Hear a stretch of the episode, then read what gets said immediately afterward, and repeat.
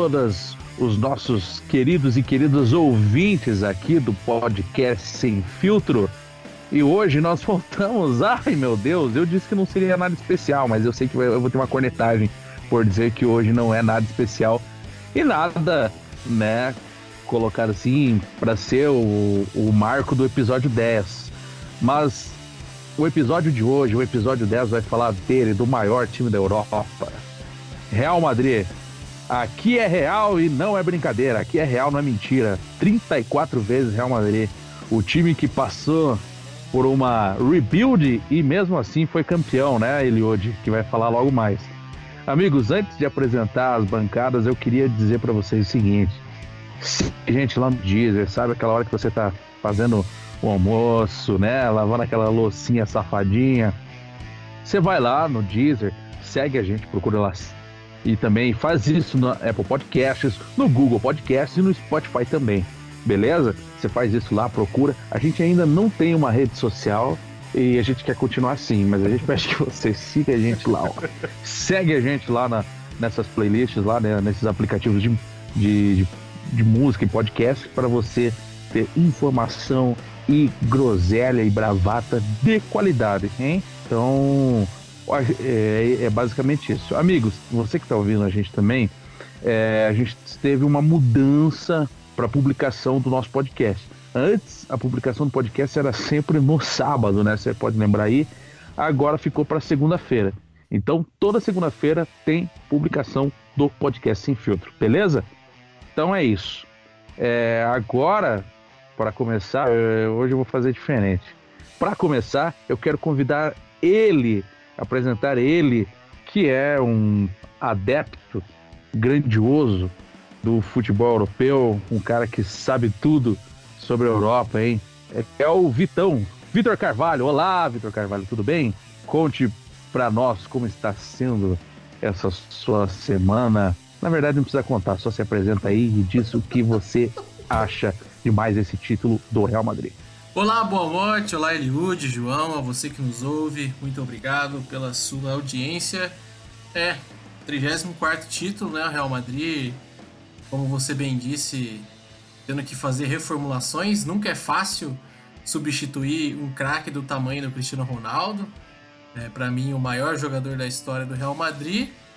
E a equipe vem aí, né, com essa retomada do Zidane a volta do Carequinha para alegria de Eliud já conquistando esse título do Campeonato Espanhol e vivo na Champions League, né? Quem sabe pode pintar aí uma dobradinha pro Real.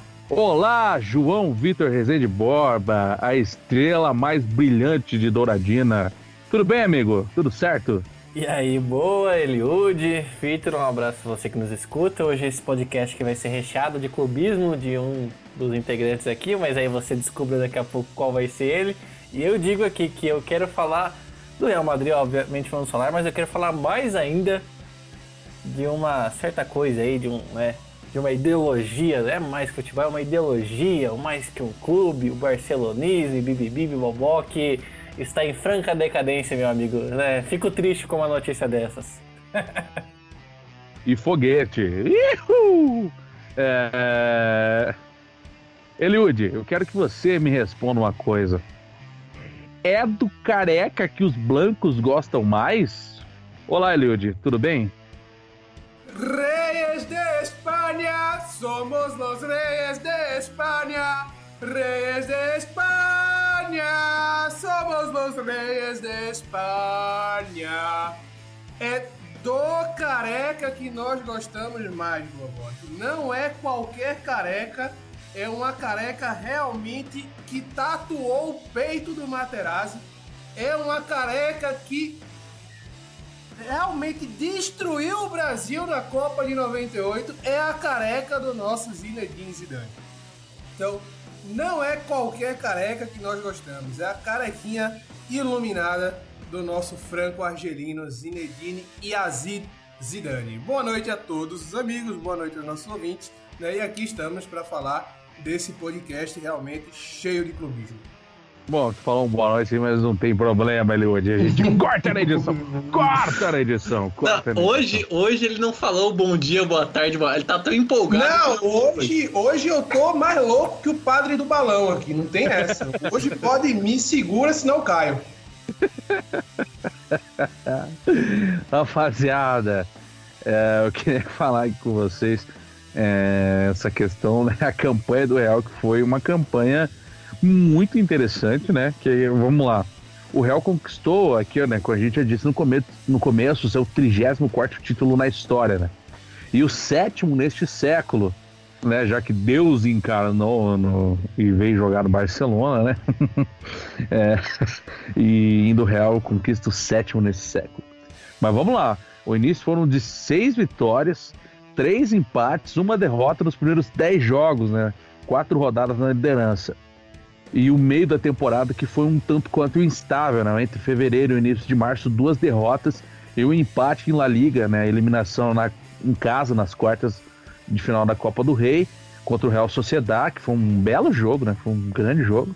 E uma derrota por City em casa na ida das oitavas de final da Champions. Esse jogo que vai ter retorno agora juntamente com o retorno da Champions.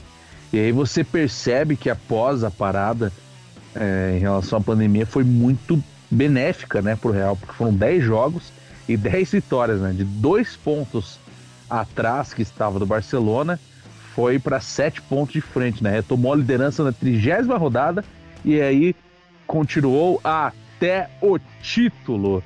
É, Eliud, eu vou te dar o, o privilégio de abrir essa, essa, essa, esse comentário aí. Cara, como que você explica essa temporada é, do Real Madrid, que você vê assim, quando você vai para outros esportes, todo time que precisa fazer uma transição, ele sofre muito, né? E essa transição sempre vem com campanhas apáticas em todas as competições em que o time acaba participando, a equipe, né? Você viu, a gente sentiu que talvez isso pudesse acontecer com o Real, mas do meio para frente da temporada ele começou a engrenar e engrenar, né? Acabou com os grenados, inclusive. É, e chegou ao título e ainda com muita gente dizendo que pode surpreender é, o, City do Guardiola, né? Já que esse ano o Real tá batendo mesmo em, em, em catalães, né? Vai, vai chegar lá no Guardiola e vai bater também.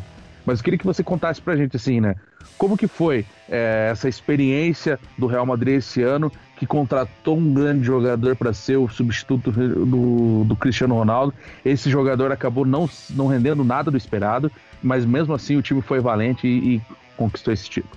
É, vamos lá, boa morte. Antes de começar minha fala, eu posso ser provocativo, eu tenho a sua bênção para ser provocativo. Você tem toda a minha bênção.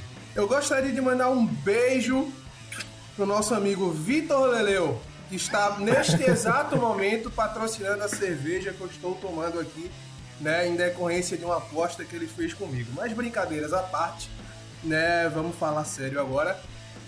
Seguinte, eu vai soar um pouco estranho isso, mas tudo bem, vamos lá. Eu confesso que eu não sou tão fã assim do treinador Zidane. É, eu acho que o Zidane, os times do Zidane, ele não, eles não conseguem me convencer.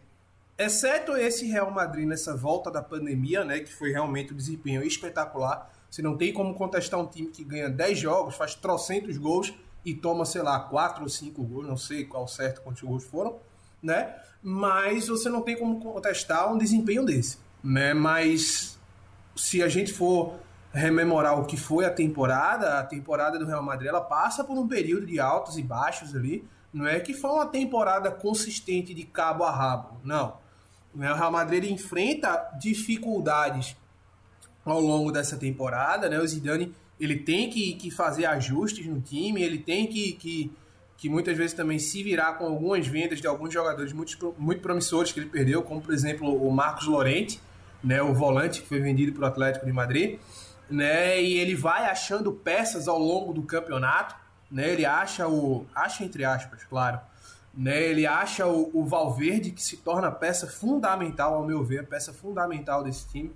O Vinícius Júnior ele entra, né? Embora o Vinícius ele tenha deficiências, né? É, já é uma temporada de um amadurecimento muito maior do Vinícius. O Vinícius chega a decidir clássico contra o Barcelona, não é qualquer jogador que decide um clássico contra o Barcelona aos 20 anos de idade, com toda a pressão que existe nesse jogo, ainda mais porque o Real Madrid necessitava daquela vitória, né? Então, ele vai achando as soluções ao longo do trabalho, não é um trabalho que foi consistente, como por exemplo do Jürgen Klopp, lá no Liverpool, que foi consistente de ponta a ponta, né? Então, muito por causa disso também, os, os times dos Zidane não conseguem me agradar, não conseguem me convencer, mas eu acho que essa, essa volta da pandemia o Real Madrid realmente consegue convencer, né? E como você falou, a questão do rebuild, né, da reconstrução, eu percebo um erro aí na reconstrução do Real Madrid. Eu acho que o gap entre os, vai, entre os senadores do time, né, o Luca Modric, o Sérgio Ramos, né, o, o próprio Carvajal, embora não seja um jogador de idade avançada, né, um cara que tem bastante moral dentro do elenco e tudo mais, eu acho que esse gap entre esses senadores, né, e os jogadores jovens que chegaram ao clube é um gap muito extenso. Eu acho que o Real Madrid ainda precisaria de mais uma geração né, para amadurecer esses meninos, né? Que eu, os meninos que eu digo são o Rodrigo, é, o próprio Vinícius Júnior, o Brahim Dias, né? O Cubo que foi emprestado para o Mallorca e fez excelente temporada lá no Mallorca, né? Esses jogadores eles ainda são muito jovens, né? O Vinícius Júnior, por exemplo, ele teve que amadurecer tomando porrada, ele teve que amadurecer no meio da crise, né? custa nada lembrar que a temporada passada do Real Madrid foi a pior temporada do Real Madrid em anos, eliminado nas oitavas de final da Liga dos Campeões, né? É, terceiro colocado no Campeonato Espanhol. Então, não foi uma temporada eliminado, salvo engano, pelo Barcelona na Copa do Rei. Então, não é que estava tudo às mil maravilhas no, no, com o ano passado do Real Madrid, com a temporada passada do Real Madrid. Esses meninos eles tiveram que amadurecer jogando. E isso não é fácil, especialmente no Real Madrid, não é fácil, né? Então, foi uma reconstrução que foi dando certo e aí tem que dar os méritos pro Zidane, muito mérito do Zidane, né? Eu lembro de uma, de uma frase do, do Florentino Pérez, logo quando ele vai anunciar o Zidane lá em 2000 e não vou lembrar agora, sou péssimo para memorizar, mas logo quando o Zidane assume o Real Madrid pela primeira vez, né? E ele vai dizer: "Para ti não existe a palavra impossível, né? Não existe o impossível para Zidane. Eu acho que hoje é assim que todo torcedor do Real Madrid deve estar tá se sentindo. Sob a batuta do Zidane, não existe o termo impossível. O Real Madrid pode alcançar tudo, inclusive reverter aquele resultado contra o Manchester City, né, que é um resultado bastante delicado, perdeu de 2 a 1 na ida da Liga dos Campeões em Madrid, precisa ganhar o jogo em, em Manchester e precisa ganhar fazendo gols. Né? A gente sabe o quanto os times do Guardiola eles são sólidos quando eles têm o resultado debaixo do braço. Então, é uma missão muito dura. Eu, sinceramente, não acredito na classificação do Real Madrid, mas é aquela coisa. Para Zidane não existe o impossível. Né? Então, não duvido que Zidane consiga ir lá em Manchester e voltar classificado para as quartas de final da Liga dos Campeões. É isso, Eliud, muito obrigado. Vitão, o que, que você tem a dizer? Você complementa, você discorda? O que, que você adicionaria a essa fala do Eliud a respeito da temporada do Real Madrid? Ah, eu defiro completamente o que o Eliud falou, concordo em gênero, número e grau, mas ah, gostaria de acrescentar também, acho que o papel, é, o, o Eliud citou os senadores do elenco, é, eu acho que os senadores, a gente, quando fala em campeonato espanhol, é inevitável falar de Barcelona e Real Madrid, né? São os dois maiores vencedores, são dois dos clubes mais midiáticos do mundo, uma rivalidade que é muito acirrada aí, é, pelo menos aí desde a época do Ronaldinho, né? É, aí para os mais recentes, então a gente está falando aí de um período de 15 anos já, que se fala muito de Barcelona e Real Madrid.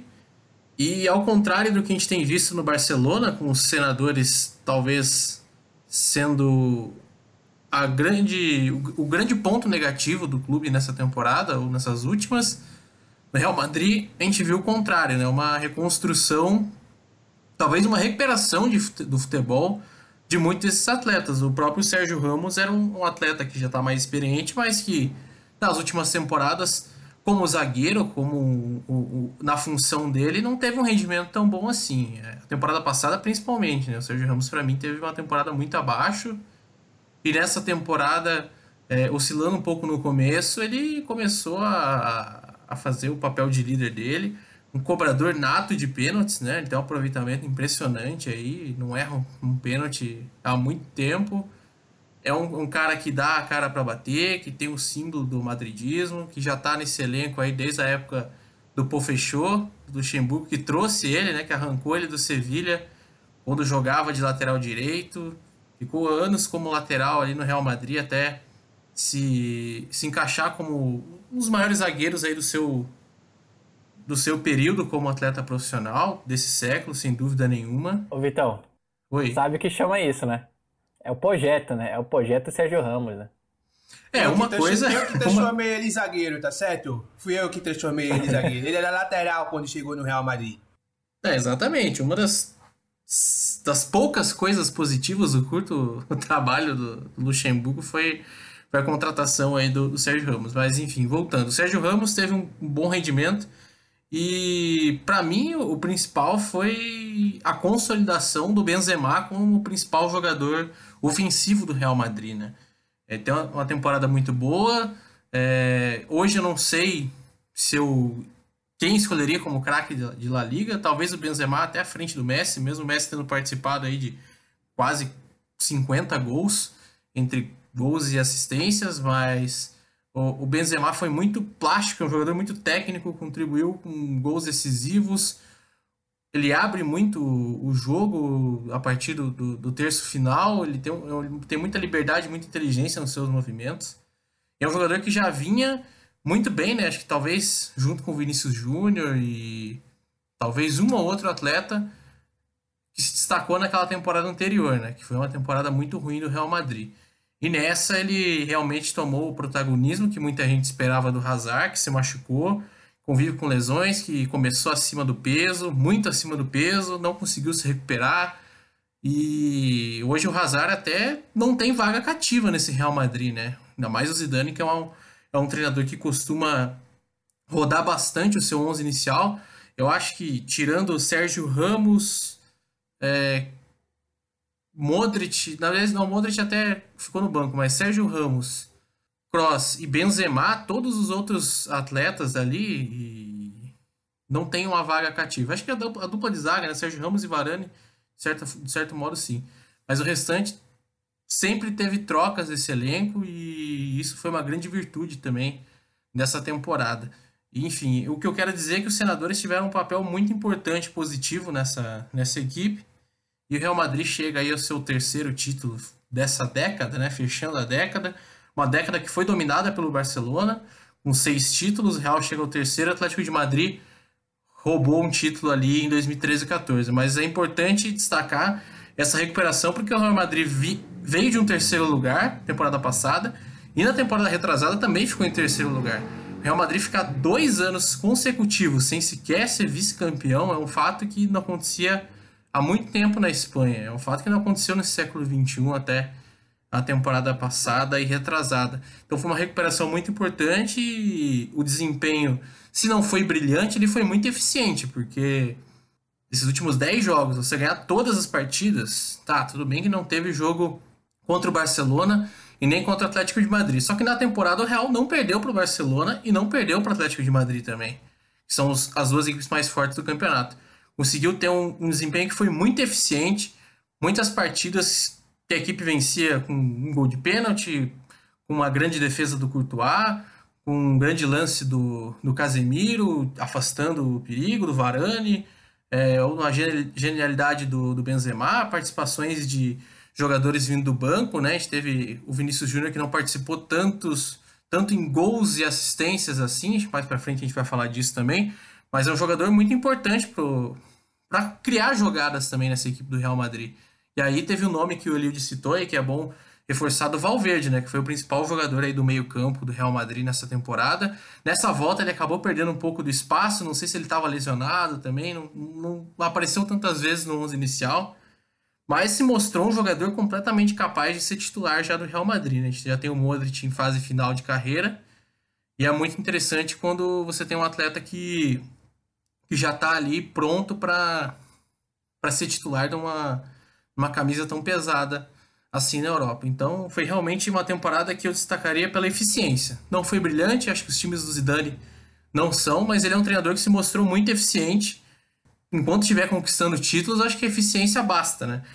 Beleza. Ô, João, é, o que, você tem a adicionar para nós nesse sentido? Você acha que o, o fato do, do azar ter, não ter dado certo poderia ter sido uma coisa que não que contribuísse, mas que fosse preponderante na assim nessa formatação desse Real Madrid, no sentido de não deixar nas costas dos jogadores que estão chegando agora a responsabilidade de recolocar o time num de devolver o time um título espanhol, ou você acha que até pelo fato do Zidane ser um técnico meio inquieto, é, isso não pesou muito, já que ele troca muito, ele não.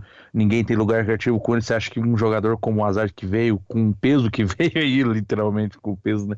É, você acha que isso teve algum. Você acha que isso em algum momento atrapalhou? Ou você acha que isso também não, não fez muita diferença para o Zidane? É, então, assim, foi bom pro, pro, pros garotos isso acontecer, é, porque é, é aquela coisa, né? Os caras a, é, amadureceram meio que na marra, né? Principalmente o, o Vinícius Júnior, que conseguiu ter uma evolução boa durante a temporada. O, você falou sobre, sobre, sobre, a, sobre a rodagem do elenco e tal. É, isso é muito, muito interessante porque isso aconteceu demais na agora pós-pandemia, né? É, você tirava o Valverde no meio-campo, colocava de novo, você tinha o Isco, é, o Rodrigo e Vinícius Júnior, o Asensio voltou a jogar depois de uma lesão que ele se recuperou, estava é, muito tempo sem jogar e se recuperou, então é, o Asensio teve essa oportunidade de novo e correspondeu. O Asensio fez bons jogos aí na, na, na reta final da temporada. Então você teve muitas mudanças. O Sérgio Ramos ficou indisponível para alguns jogos é, em alguns momentos e o, o Militão entrou. Foi bem até alguns momentos inseguro, mas ele foi, ele foi bem.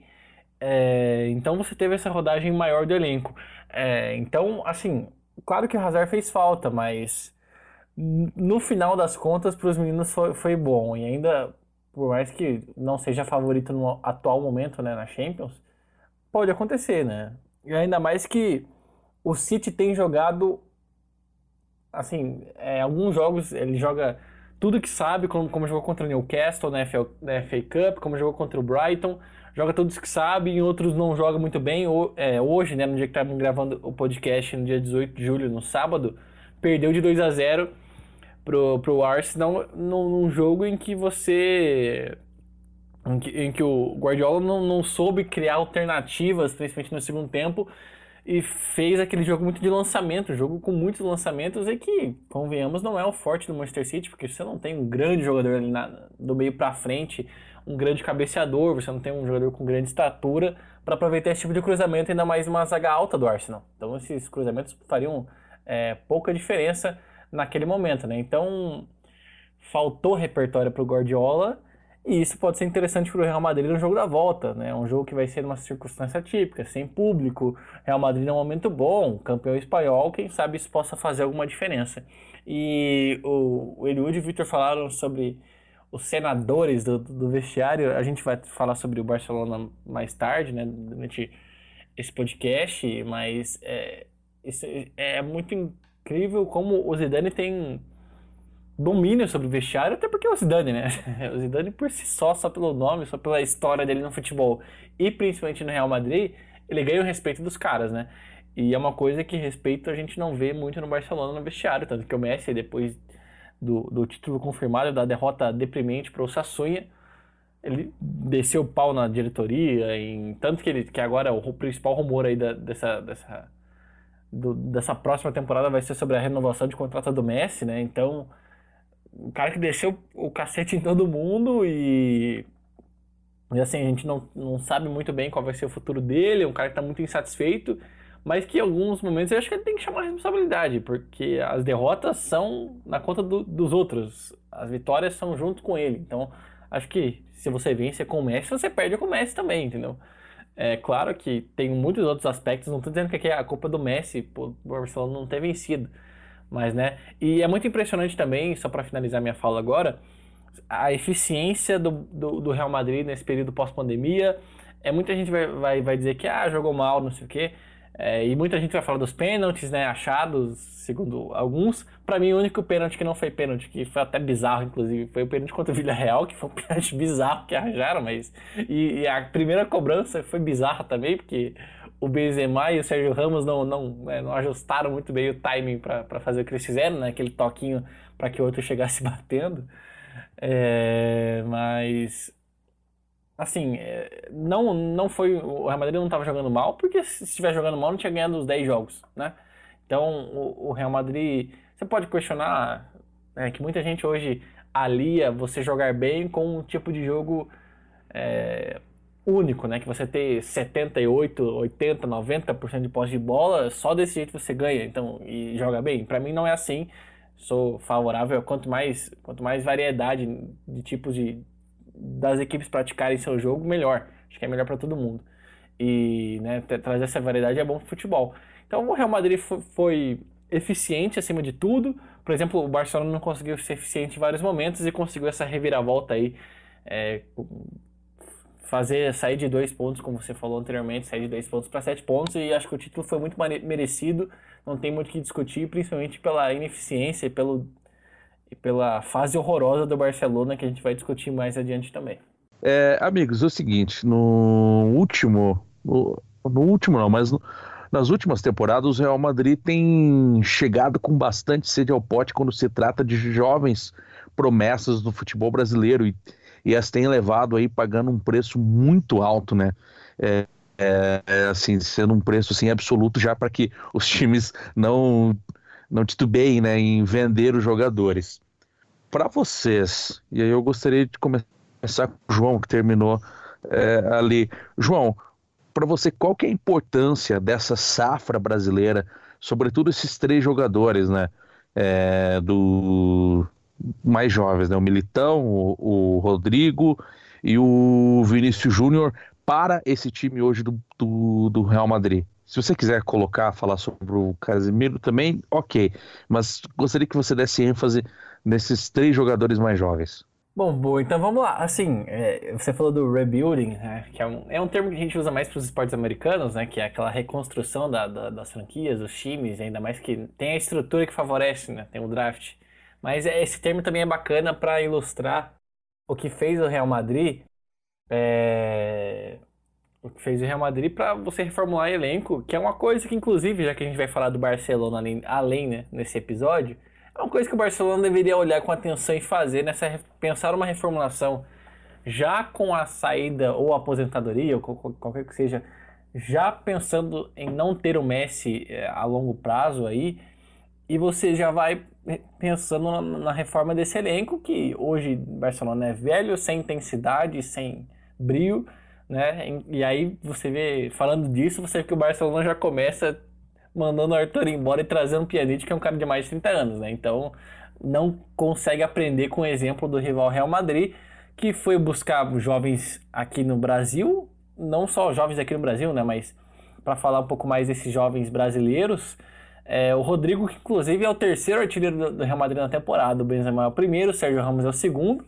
né, com 12 gols, é um número expressivo, alguns de pênalti também, mas é um número expressivo para um, um zagueiro é, ter 12 gols numa temporada. E o Rodrigo tem 4 gols em 4 jogos da Champions League, né? Só 2 gols na Liga e 4 gols em 4 jogos na Champions, na Champions League. Então é um jogador que tem estrela, né? igual, igual muitos dizem.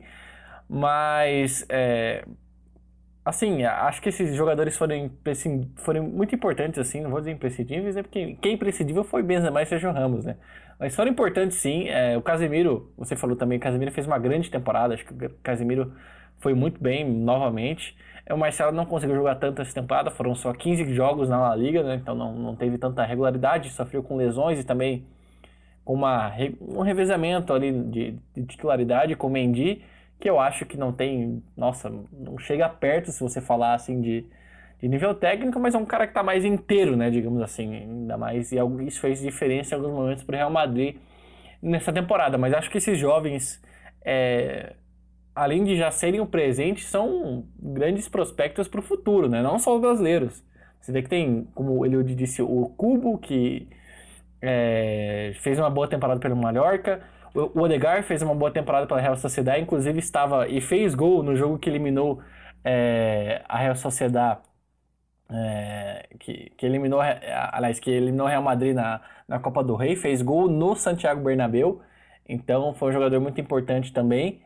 E o Reinier, que ainda nem jogou pelo profissional, e é um cara que pode ter um futuro muito bom pelo Real Madrid. É, você tem o Jovic, você tem o Ceballos, tem emprestado, pode voltar. O Brian Dias, o Reguilhon também tem emprestado e pode voltar. Então, assim, é um futuro que você consegue, você consegue por meio desses jovens vislumbrar um futuro, coisa que você não consegue fazer no rival. E até o a própria Atlético de Madrid hoje tem muitos jogadores jovens e muito promissores e já são realidade e que você consegue vislumbrar um futuro, como é o Llorente, como é o Thomas Partey, como é o João Félix, que o João Félix não fez uma temporada tão boa perto do investimento e perto do que se esperava, mas é um, um, um, um jogador que pode ter um futuro interessante no time. Então, a partir disso, você. É, acho que fica o exemplo para o próprio Barcelona. Se você quiser dar uma rejuvenescida e, e refazer o time, você tem que olhar para o futuro, você tem que olhar, buscar fazer essa peneira aí, você tem que buscar esses jovens talentos que podem render títulos agora e mais para frente também, como é o caso do Real Madrid nesse momento. Vitão, eu, o João falou um pouco desses outros jogadores, mas eu queria que você Vou até passar a lista de novo aqui dos jogadores que eu quero que você dê uma ênfase né, nas características e se elas são se seriam características assim que a gente pode ver que o Barcelona Barcelona não o Barcelona se o Real Madrid está construindo um time é, homogêneo, né? No sentido de ser um time que tenha boas peças. Então eu gostaria que você falasse aqui para mim um pouco sobre aí o Odegar, o Cubo, o Jovic, o Luninho, o Dani Ceballos, o Reguilon, Brian Dias, se eles são se juntando ali com Éder Militão, Vinícius Júnior, Rodrigo e o Reinier, se eles são também tem o Valverde, né? É, se são jogadores que quando você vê dessa forma aí, pode ser que o Real Madrid fique mais, mais forte, um time bem dividido nas posições, ou você acha que tem muito jogador jovem para mesma posição? Você acha que tem esse problema no, né, nessa questão aí do, do, do, Real Madrid? E gostaria de que você avaliasse esses nomes que eu falei para você também. É, eu vejo, eu vejo do seguinte modo são jogadores jovens, a maioria deles cruz, é, tanto que o Real Madrid está buscando empréstimos, né? Aconteceu com o Odegaard, que chegou com 16 anos, tinha problemas de, de comportamento, de ego também, né? Imagine você, o Odegaard fez a estreia dele na seleção norueguesa com 16 anos, chegou a jogar junto com o pai dele na liga local, chegou a, a ter sucesso. Imagine você, né? Pensa você que está nos escutando, se você tem 16 anos, você é adolescente, e você já joga na, na liga do seu país, você começa a ter sucesso, fazer gols. No caso do Odegaard, foi um jogador que chegou muito cru. O, o Kubo é, eu já vejo de uma forma um pouquinho diferente, porque ele é um, um atleta que vem de uma escola japonesa e a gente sabe o quanto o futebol asiático, principalmente é, China e Coreia do Sul, cresceram bastante na, na tática. Acho que é um jogador mais pronto. E essa temporada que ele passou emprestado no Mallorca, apesar do rebaixamento, ele foi disparado o melhor jogador teve ótimas apresentações e é um jogador que eu pensaria seriamente em, em deixar na, no grupo do Real Madrid para a próxima temporada. Se o Eliud quiser depois falar é, mais sobre isso também, porque eu vejo inclusive ele mais pronto do que o Rodrigo. Eu acho que ele tem, acho que ele é um ano mais velho, né? Ou se não são da mesma idade. Mas eu vejo ele mais pronto do que o Rodrigo. Talvez um empréstimo do Rodrigo para uma equipe da, de La Liga nessa próxima temporada seja melhor. E aí você fica com o Cubo ali para ver se ele vai ter um, um, um bom rendimento. Mas eu acho que também existe existe essa grande diferença. Eu acho que essa temporada foi importante e você ganhar um título sendo tão novo vai ajudar muito no, nesse amadurecimento. Vai ter agora a retomada da Champions League com um jogo em desvantagem e esses jogadores jovens vão, vão poder vivenciar isso, né? Acho que para o Vinícius Júnior foi muito importante. Hoje já sem dúvidas ele é um jogador se ele não é o titular porque ele está disputando em tese a vaga com o Hazard, é, ele é um jogador que sempre vai entrar, né? Tanto que ele participou aí é, de 40 jogos praticamente na temporada. Então ele é um jogador muito importante. E esses outros meninos aí que estão emprestados, é, É, o João fal falando aqui também que o, que o Takefusa Kubo e o Rodrigo têm a mesma idade. Então, realmente, eu acho que valeria o, o empréstimo pro, pro Rodrigo. Mas, falando desses jogadores emprestados, como o Ceballos, o Ceballos, desde quando ele se recuperou da lesão e que o Arteta deu sequência para ele no Arsenal, tem sido o melhor meio-campista do Arsenal. Um jogador muito bom, já tem uma idade um pouco mais avançada em comparação com esses, né, que são ainda meninos que estão saindo da fralda. O Ceballos já tem ali é, mais de 23.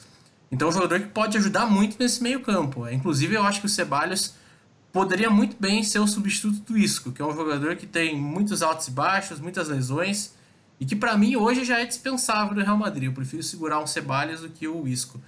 E esses jogadores jovens eles estão aprendendo, estão pegando casco. O Éder Militão vivenciando jogos importantes, né, quando o Sérgio Ramos e, e Varane não estão disponíveis, ainda mais essa temporada que o zagueiro que era o terceiro do elenco, né, que era o substituto imediato, se machucou muito, que é o Nátio Fernandes, que é uma cria do Real Madrid e que também joga em várias funções, sempre quebrando um galho. Ele é, ele é o Sérgio Roberto do, do, do Real Madrid, né? O mesmo papel que o Sérgio Roberto faz no Barcelona, de várias posições. E, enfim, são jogadores que ganharam muita, muito espaço essa temporada e eu vejo o, o encaixe agora mais maduro do, do Odegaard, depois de vários empréstimos, finalmente conseguindo se encontrar. Eu acho que o Odegaard e o Cubo eles podem muito bem ser aproveitados na próxima temporada. A gente tem que lembrar que o Real Madrid está prestes a, a cortar de vez as relações com o Gareth Bale. Então é um jogador que vai sair do elenco, mesmo tendo dois anos de contrato. Tem o Rames Rodrigues também, que já pediu para ser negociado. Então abre espaço para que esses jogadores sejam é, incorporados no elenco. Você tira dois jogadores insatisfeitos que não estavam rendendo, inclusive o Bale, que né, estava tratando o clube como uma piada nesses últimos meses. O, o Bale, o Vitão, o Bale que foi mais útil na produção de memes na reta final da temporada do que em campo, né? Muitos memes ali dele dormindo nos jogos do, do Real Madrid agora, né? É, é na reta final é da temporada. Um jogador que não tá nem aí pro clube. E ele já deixa claro isso há um, há um bom tempo. E, enfim, vai ser muito importante para esses jogadores é, serem realocados agora. Eu acho que esse é o diferencial do Barcelona em comparação com o Real Madrid também, né? Porque ele tem muitos jogadores jovens e bons que estão emprestados e que podem é, aparecer aí, se não na próxima temporada, aqui duas como titulares absolutos. A gente tem o Reguilhon aí, que o Amorte também citou, que jogou essa última temporada pelo Sevilha, foi muito bem. Temporada passada tinha deixado o Marcelo no banco e com justiça, eu acho que o Marcelo é um jogador tecnicamente excepcional, dos melhores do, do seu tempo, mas na marcação sempre foi muito fraco. E é um jogador que talvez o físico não aguente mais. Então, eu pensaria seriamente em, dar um, um, bom protagonismo aí pro Reguilhão na próxima temporada. Não sei se vai acontecer, porque a gente sabe como que é difícil, né? Você tirar um, um cara que é uma lenda do clube, que está aí há mais de 10 anos, é um dos mais velhos do elenco, ao lado do Sérgio Ramos. Então vai ser complicado isso. Mas esses jogadores que eu falei, o Cubo, o Reguilhão na lateral esquerda, o Cubo já um meio campista que pode jogar centralizado, próximo do atacante ou caindo pelos lados. O Odegar também é um jogador que pode jogar em várias funções aí, tanto na ponta esquerda, na ponta direita, é, chegando, encostando no atacante. São jogadores que devem ser aproveitados pelo Real Madrid. E aí tem o Ceballos também, que pode ser aproveitado. A gente não sabe se o Arsenal vai, vai tentar comprar ele. Mas são pelo menos cinco boas peças que eu acho que chegam já importantes para a rotação do Real Madrid. E quanto ao Valverde, que você mencionou, Walmart, para mim esse não tem mais, discussão. Eu acho que desses jovens Aí o Valverde é o, é o cara que já pode assumir a titularidade sem nenhum problema. É, tá muito bem servido ali, um jogador muito regular, muito interessante e, e sem dúvidas é um dos, dos grandes sul-americanos aí do, dessa próxima geração. Não tenha dúvidas, acho que o Uruguai está muito bem servido também, né? E, enfim, eu, eu vejo muito potencial nesses meninos aí, eles já demonstraram isso. E o Barcelona agora tem que correr atrás, né? Ficou muito pautado o, o Barcelona é, em La Masia porque teve uma geração espetacular. Não é sempre que você vai ter Messi, Piquet é, e, e Fábricas, que eram da mesma geração, né, de 89, um pouquinho antes com Xavi e com Puyol, e nesse meio termo aí também com Iniesta. Poxa, são grandes jogadores. Isso, de 87, né? É, enfim Que é o que aconteceu, por exemplo, com o Manchester United, com, aquele, com aquela grande equipe ali, né, que teve grande sucesso nos anos 90, graças a uma grande geração também. Então, assim, tem que, se, tem que olhar para o mercado sul-americano, mercado asiático, tentar formar jogadores diferentes, que essas últimas fornadas do Barcelona têm sido jogadores muito iguais e que não, não têm servido para a equipe principal. Eu acho que essa é a principal diferença e pensando a médio e longo prazo, eu não duvidaria se quando a gente fizer o, o nosso podcast número 3000 e alguma coisa, em 2030, na próxima década, que aconteça ao contrário, exatamente o contrário dessa. Que o Real Madrid vença seis ligas, que tem ali um intruso, sei lá, um Valência com título e o Barcelona com três. Porque, realmente, quem segurou essa temporada para o Barcelona ficar entre os quatro foi Messi, Ter Stegen ali, e um jogo ou outro ali que você coloca um meio campista fazendo alguma coisa. Porque era uma, foi uma temporada muito fraca e o futuro é tenebroso lá pelos lados da Catalunha, Balmort. Ô, ô, boa, só para fazer um ponto rapidinho, um ponto rapidinho em cima do que o Victor falou, porque o Victor falou sobre formação de jogadores e é, jogadores iguais, como ele falou, de características muito parecidas nesse sentido. E não só isso, você tem assim, o jogador tá ali na fornada, é o caso do Ansu Fati e do Ricky Puig hoje, que são os principais jogadores é, que são ali jovens e que estão surgindo no Barcelona. O jogador começa a surgir e já vem uma pressão de que é o novo Messi, é o novo Iniesta. É o caso do Arthur, por exemplo, que não é formado no clube, mas é um cara que já chegou com essa pressão enorme de ser o novo, o novo isso, o novo aquilo, e aí ele não consegue desempenhar a função dele.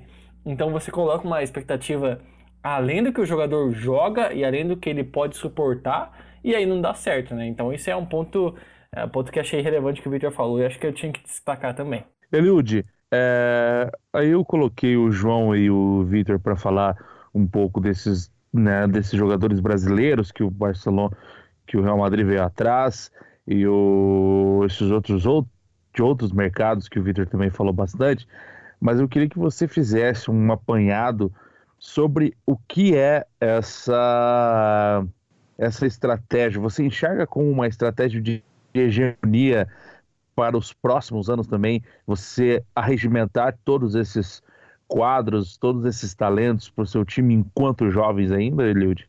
Você vê isso como uma, uma estratégia de uma estratégia clara de hegemonia a longo prazo? Assim, só, só fazendo um adendo também sobre essa saída do Real Madrid com muita sede ao pote aos jogadores brasileiros e tal. Eu acho que tem muito do, do Neymar também, né? O Real Madrid para quem não lembra, a época quando o Neymar surgiu lá com seus 12, 13 anos, ele chegou a fazer testes no Real Madrid, chegou a fazer treinos no Real Madrid, e o Real Madrid perde esse jogador para um rival, né? E eu acho que muito dessa sede ao pote tem relação com esse caso Neymar, né? Acho que o Real Madrid bateu aquele estalo no clube, dizer, ó, a gente já perdeu o Neymar, a gente não pode perder um novo Neymar, né? Então, Renier contratado, Vinícius Júnior contratado, Rodrigo contratado.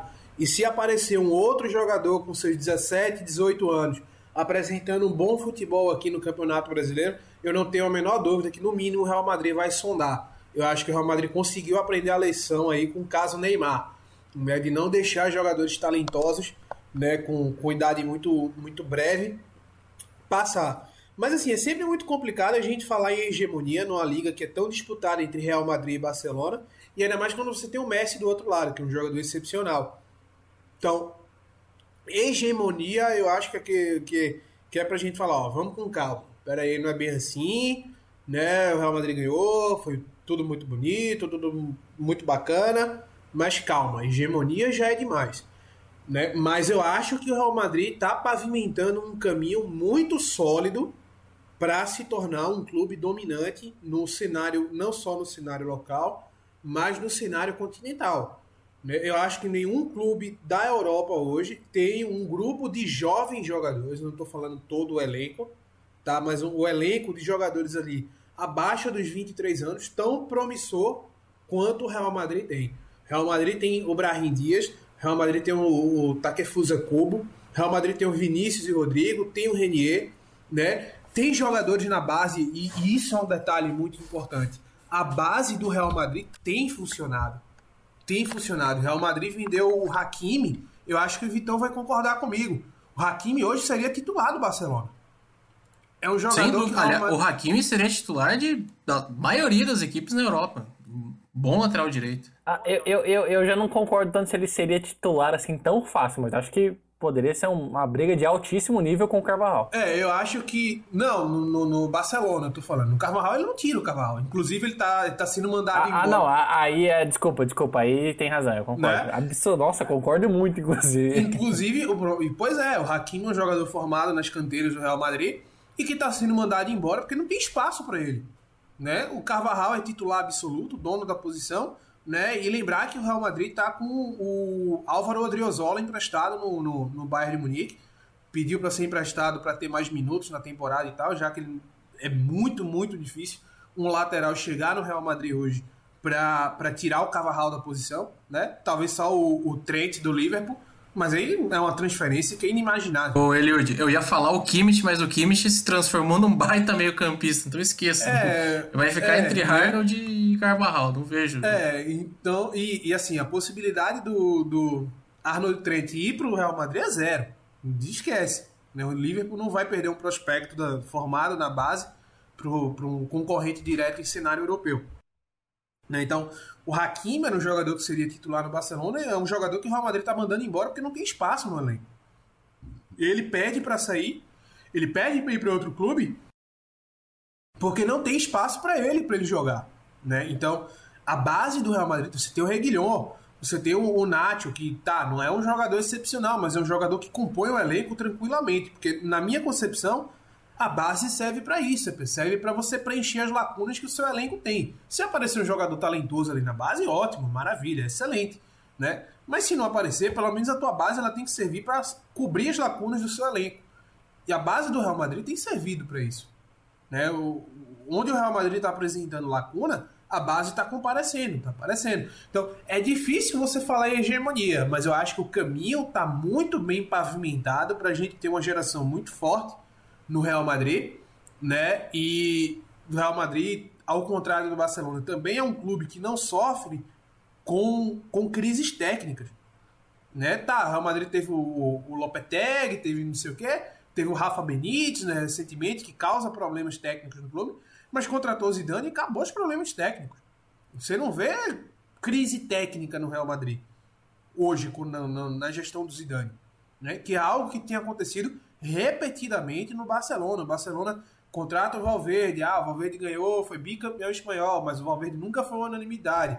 Aí você manda o Valverde embora e contrata o, o Kik Setien, que é um, jo- um treinador que, embora tenha feito um trabalho muito bom no Betis, é, é- a qualidade dele é bastante contestável para assumir um, um clube desse porte. Né? E aí já vai mandar o Setien embora. E aí vai buscar o, sei lá, o Garcia Pimenta lá na base do Barcelona e tal, que é outro, outro treinador que não tem essa qualidade comprovada. Então você tem sucessivas crises técnicas, além do que o Barcelona ele tem essa fetichização com jogadores por volta dos 30 anos. né? O Barcelona ele já tem um plantel envelhecido, né? e você se desfaz de um prospecto como o Arthur, que tem aí seus 23, 24 anos, eu não lembro certo, né? Mas você tá trazendo o Pjanic, que já tem seus 30 anos aí, quase. Então, você não vê essa renovação do Barcelona.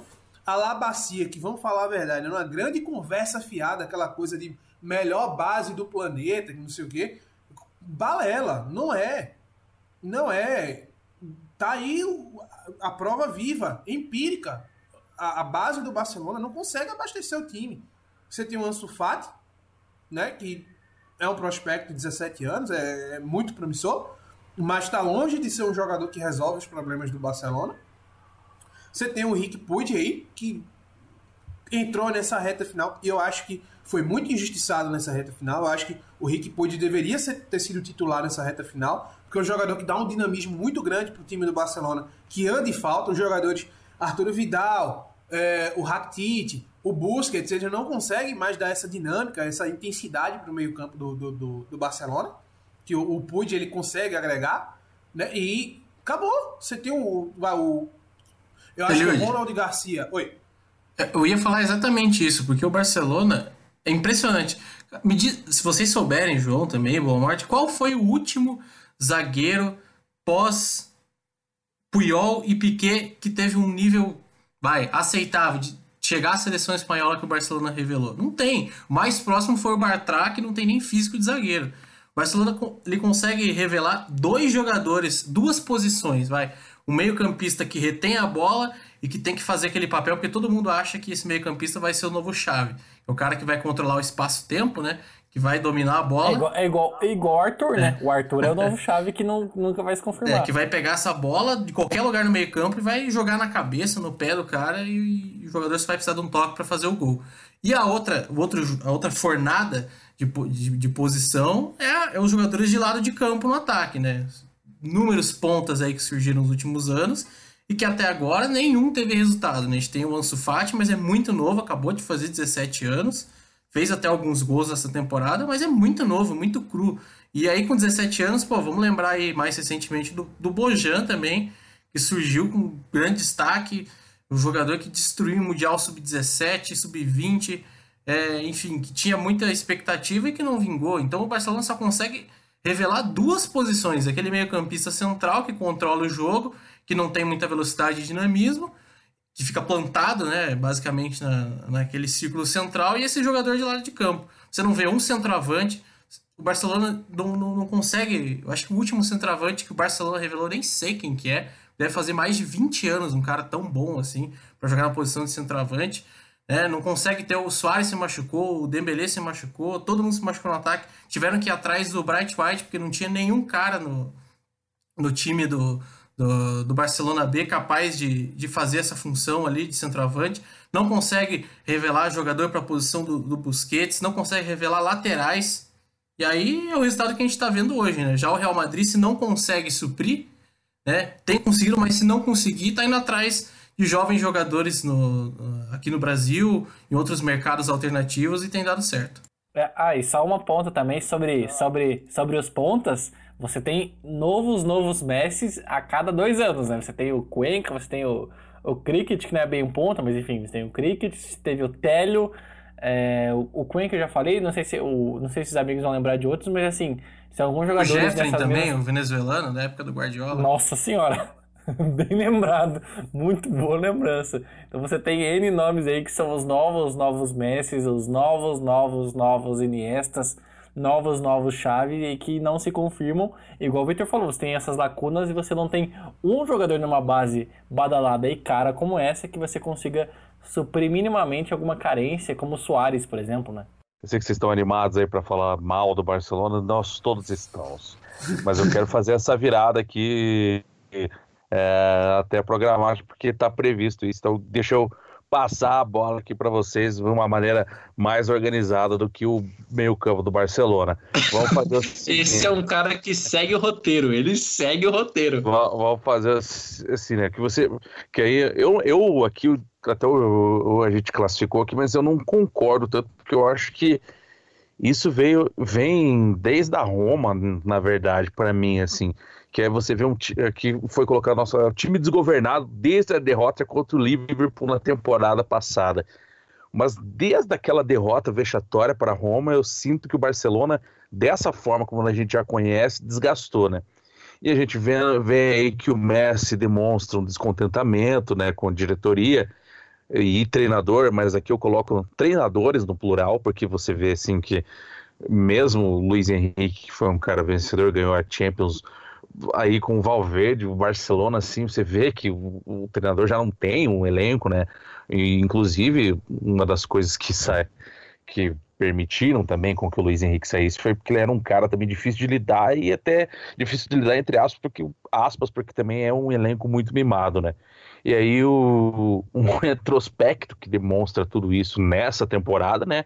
São as seis vitórias, três empates e uma derrota, né? Que foi muito abaixo do que fez o Real Madrid aí com, com um nível de maturação muito menor do que o Barcelona hoje, né? E aqui, amigos, antes de passar para vocês, eu gostaria de fazer um desabafo, né? Porque aí já uma eu, né, como flamenguista que sou, eu ando muito irritado com a imprensa nos últimos dias, porque tem que tem aí corroborado com o discurso da imbecilidade, né? Você você ser uma pessoa que detém informação, você corroborar, salientar pontos de pessoas que não têm essa informação, eu acho de uma extrema imbecilidade, né? E aí eu tenho até que citar aí, porque eu quero também, eu quero, eu quero fazer o, o, o podcast ganhar é, notoriedade e eu acho que agora eu vou conseguir, hein? Agora eu vou conseguir. É, o Mauro César Pereira nessa última, nessas últimas nessa última semana, olha, veja bem, eu sou um cara que gosta muito dele, mas ele é um cara que vem contribuindo para corroborar pontos assim que são de pessoas que pensam muito pouco, né? E o que, que eu quis dizer com isso? Que o Barcelona, cara, é essa mesma coisa, bicho. A imprensa tem contribuído, assim, por que, que eu falo dessa parada da imprensa? Porque eu acho que a imprensa, sobretudo a brasileira e a internacional, é, elas corroboram muito, cara, para fazer com que tenha o Barcelona nesse imaginário, que é uma coisa que não se sustenta mais, cara.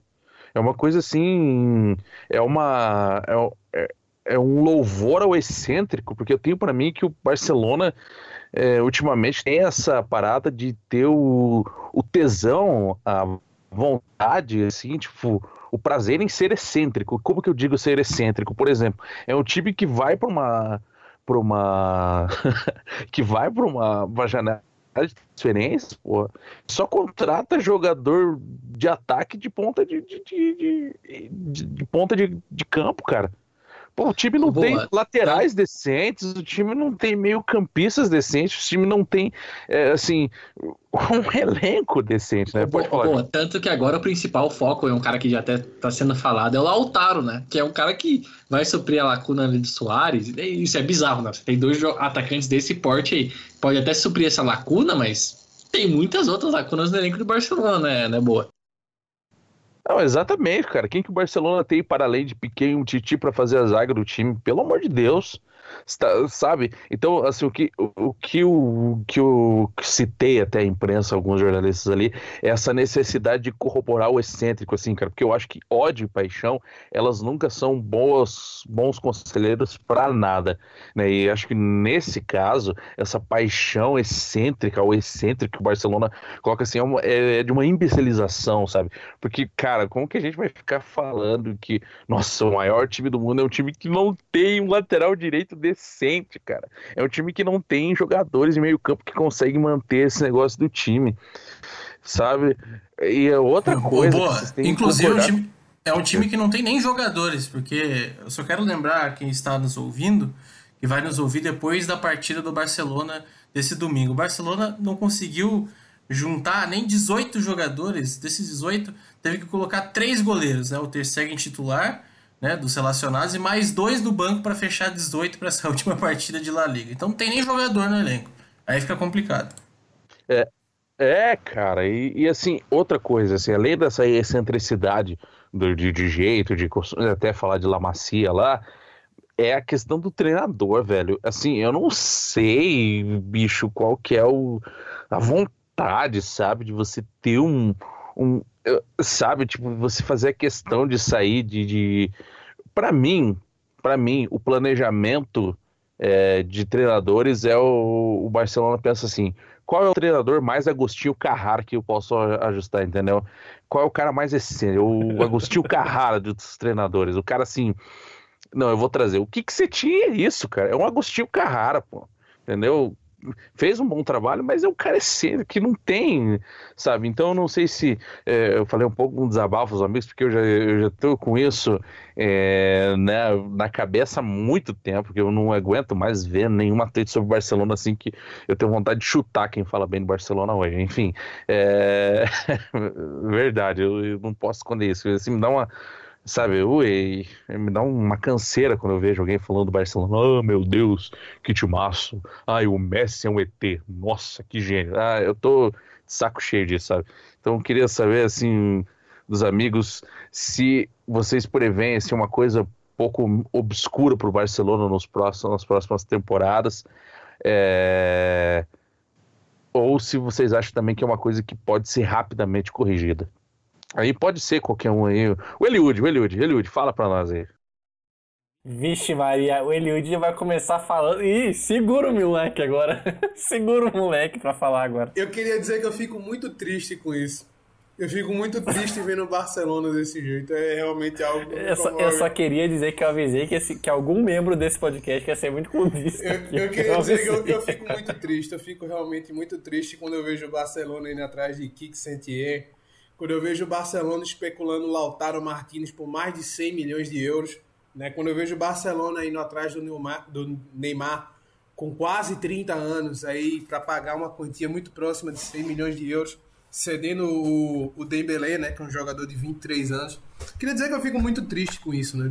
Continue assim, Barcelona, né? Me permitam usar a frase aqui do, do Capitão Nascimento, né? Vocês estão fazendo o seu coordenador muito feliz, né? Então, é, assim, mas falando sério agora, é, é um time que, que tem muita dificuldade para encontrar essa renovação, mas eu acho que muito disso, eu acho que o Barcelona ficou refém do marketing que o próprio Barcelona criou acerca da sua categoria de base e acerca da sua filosofia de futebol.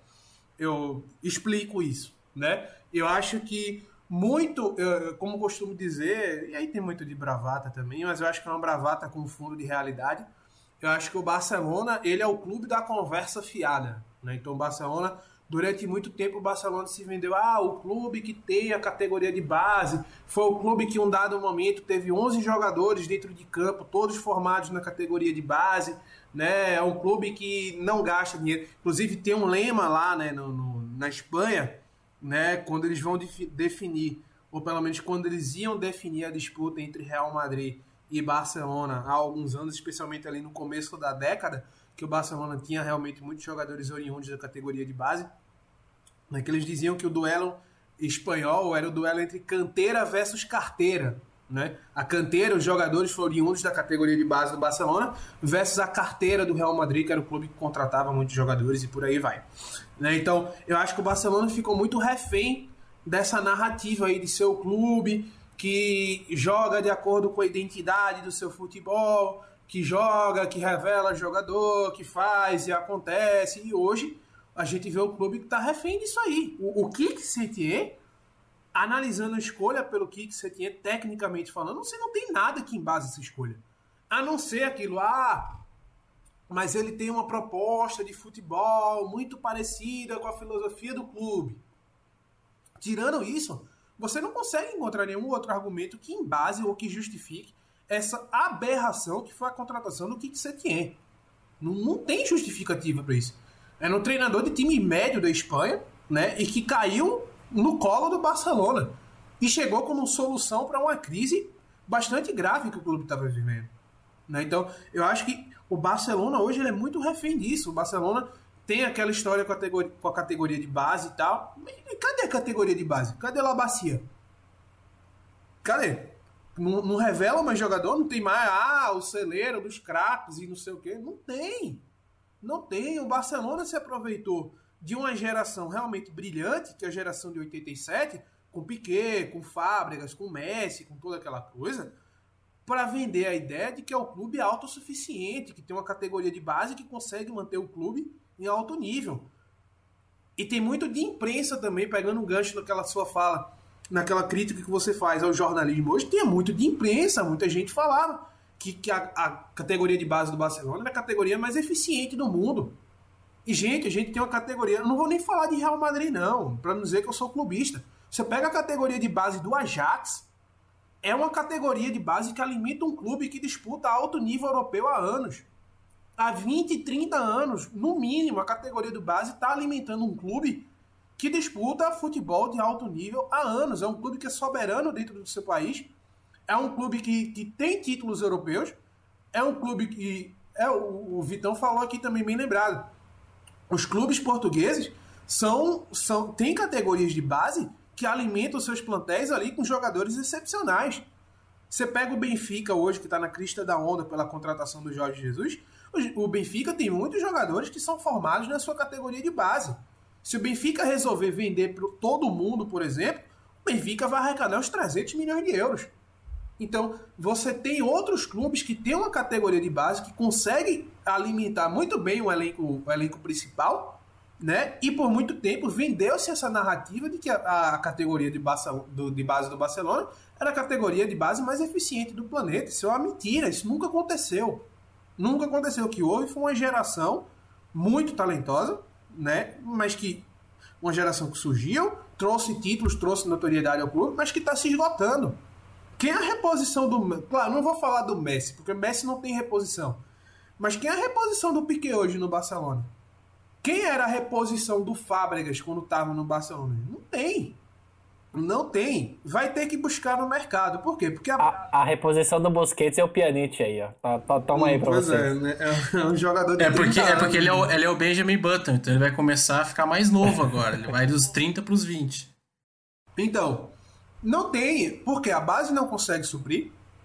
O clube acreditou nessa ra- narrativa de que ele vendeu, de que a base supriria as necessidades, e não vai buscar no mercado uma reposição para jogadores que estão claramente dando sinal de, de desgastes. O Piquet foi um, um excepcional zagueiro, mas o Piquet, o Piquet já dá sinais de declínio já dá sinais de declínio. E o- a dupla de zaga ideal do Barcelona, pelo menos na minha opinião, é o Piquet e o Titi. Mas o Titi é um jogador que tem sofrido com muitos problemas físicos. O Titi não consegue entrar em campo direito, ele não consegue ter sequência. E aí sobra quem? Sobra o Lenglet, que ah, não é lá um, um excepcional jogador, mas ainda tudo bem. Né? Mas aí tudo bem, ainda é um cara que consegue entrar e manter o nível. Mas você veja, o Real Madrid, para a mesma função, ele tem o Nacho, que é um jogador que não é excepcional, mas quando entra, dá conta do recado, faz o- um feijãozinho com arroz ali temperado, né? Que é um jogador oriundo das categorias de base do Real Madrid, mas aliado ao Nacho, o Real Madrid tem o, o Éder Militão, que é um bom prospecto, embora não tenha ainda se encaixado no Real Madrid, ainda está sentindo um pouco a pressão, ainda está sentindo um pouco a adaptação, mas é um jogador que a gente sabe que tem qualidade, que não é qualquer um, né? O Barcelona tem um Lenglet tem mais quem? O Barcelona foi buscar um jogador desesperado no Barcelona B, que acho que é Ronald Garcia o nome dele, um uruguaio, para completar o, o banco É, Ronald Araújo. Ronald Araújo, perdão, é isso mesmo, Ronald Araújo. Né? Então, foi buscar no desespero no Barcelona B, porque não tinha jogador para função. Né? Enquanto o Real Madrid tem o Nacho e tem o Militão. O Militão, se não for titular em zagueiro de, de- em clubes de primeira prateleira, em clubes de segunda ele é com certeza. O Militão for pro Napoli, ele com certeza vai duplar ali com o Colibali. Vai, vai, o Vitão tá discordando de mim, Aí, mas aí eu discordo porque eu acho Não. o Manolas mais jogador, mas tudo bem. Ah, aí é é opção. questão de opinião, é questão de opinião. Mas se o Militão, por exemplo, ele for pra Roma, ele vai conseguir ser titular da Milan. Roma. Se ele for pro, Pro Milan. Se for pro Milan, ele vai conseguir ser titular do Milan. Se o Militão for pro Arsenal, ele vai, Ô, ele Vitão, vai ser liga o microfone, porque ele fica legal se você quiser. Que nós Não, aqui. não, não. Não, mas- Fox Sports Rádio. Exato, mas eu, não, eu entendi o ponto dele, que ele é um jogador que, que para segundo escalão ele briga com todo mundo, basicamente. Pode ser titular, pode ganhar espaço para qualquer equipe. Não, isso é verdade, mas é, é que eu acho que nos casos do, do, do Napoli, nesse momento não, mas é um jogador jovem que ainda pode jogar como lateral direito também, né? Inclusive, o, o melhor momento dele no, no Porto, que chamou a atenção do Real Madrid, foi quando ele foi deslocado para lateral direito, porque o Pepe chegou, né? O Pepe, ex-jogador do Real Madrid muito tempo, é, se- colocou como zagueiro titular, ele foi deslocado para lateral, lateral direito e teve um bom rendimento também. Pois é, então você não consegue ver essa, essa renovação. O Barcelona não consegue suprir essas lacunas que o elenco tem, nem com a sua categoria de base, e não vai buscar essas lacunas, preencher essas lacunas no mercado. Por quê? Desde o trio MSN, o Barcelona acreditou na ideia de que um ataque poderoso era o suficiente para ganhar títulos. E durante o ano foi suficiente para ganhar títulos. Né? O, o ano de 2015 do MSN vai ser um ano excepcional. Né? Hum, Mas foi só. Mas foi só. Então o Barcelona hoje parece ser um clube que ainda acredita nessa filosofia de que com ataque poderoso basta para você ganhar títulos. Né? E o que a gente está vendo é isso aí, um time envelhecido, um time completamente envelhecido e, e ano após ano o Messi vai envelhecendo e à medida que o Messi vai envelhecendo, o Messi ele vai recuando. Eu acho, na minha opinião, isso foi um grande erro que o Barcelona fez. Eu acho que um jogador como o Messi de 90 gols numa temporada. Tá, foi um ano só que ele fez, mas ele fez. Um jogador que de 90 gols numa temporada, um jogador que consegue fazer 20, 22 gols numa temporada bizarra do seu time. Esse jogador ele não pode estar longe do gol. Ele, tá, ele tem que estar perto do gol. É, é fundamental esse cara estar perto do gol para você conseguir ganhar jogos. Então, antes de reforçar o, o ataque, eu acho que o Barcelona tem que buscar outras posições. Mas se eles acham que precisam renovar o ataque, ótimo, maravilha, para mim tá excelente. Continue assim por muito, muito tempo, porque nós do lado de cá estamos adorando. É, só, só para completar rapidinho, o problema desse Barcelona atual é exatamente isso, né? E por isso que eu acho que nessa temporada, acho que nas últimas duas, principalmente nessa que o Soares se machucou, né? O Barcelona deu muita sorte que a lesão do Messi foi logo no começo de La Liga, né? Que as primeiras quatro, cinco rodadas ele, ele ficou fora da equipe e depois retornou. E aí jogou todos os jogos em sequência, porque, né? Obviamente que ninguém vai substituir o Messi, ninguém vai tirar o Cristiano Ronaldo de campo, você não vai ver o Neymar sendo substituído no PSG. Esses jogadores eles jogam uns 90 minutos, a não ser que tenha uma lesão.